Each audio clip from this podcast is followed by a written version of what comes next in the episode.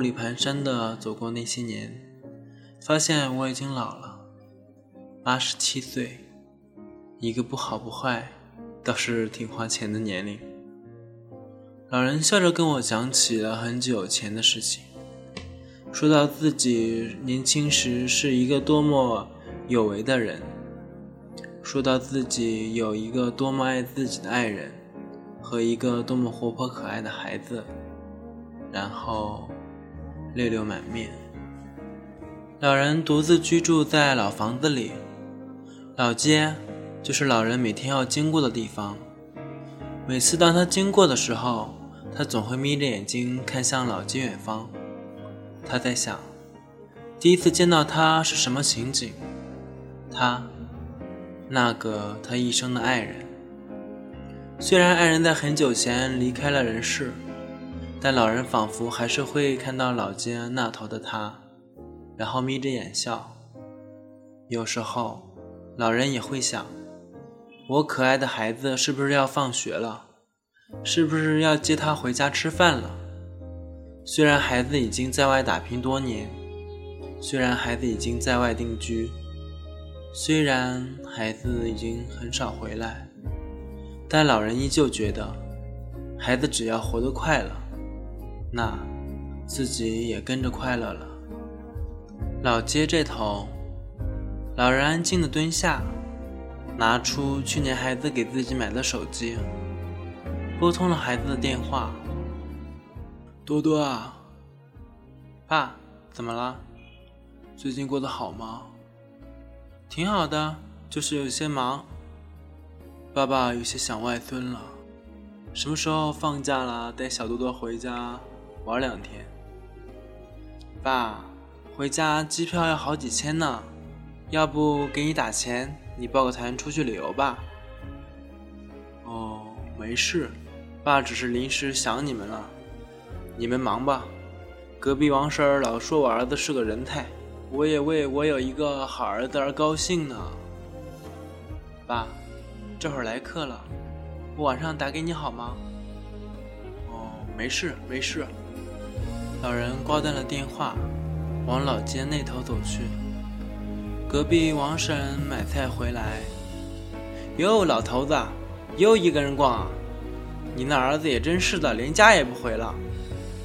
老人咳了咳，是我不让他回来的。年轻人要有自己的事业。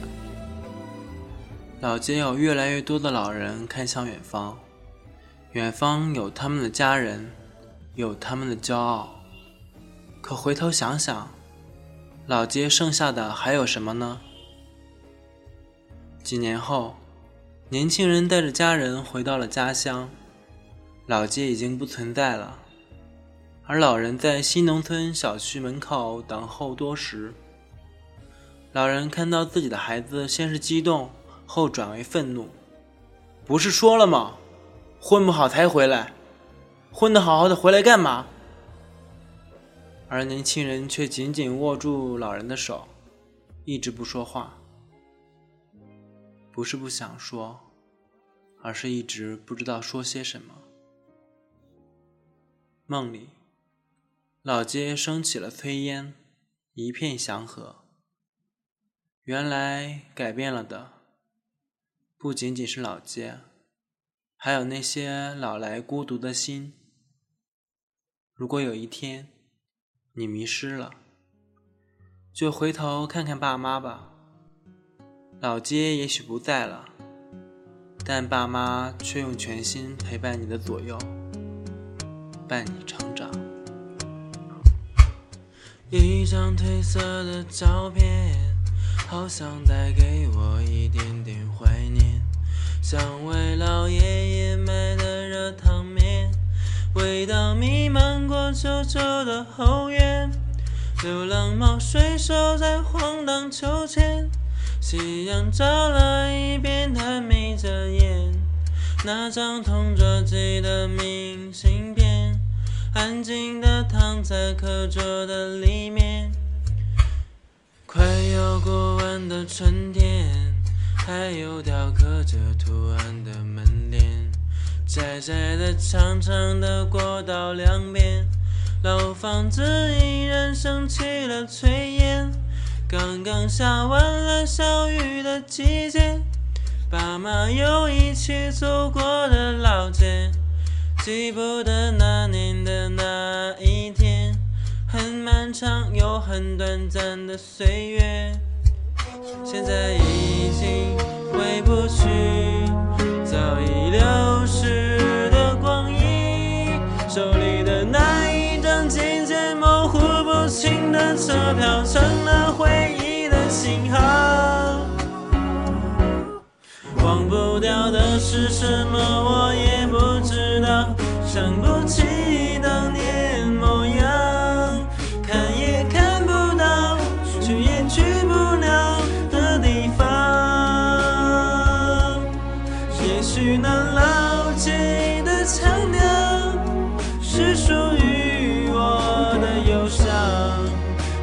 到那点微笑越来越勉强。忘不掉的是什么，我也不知道，放不下熟悉片段，回头望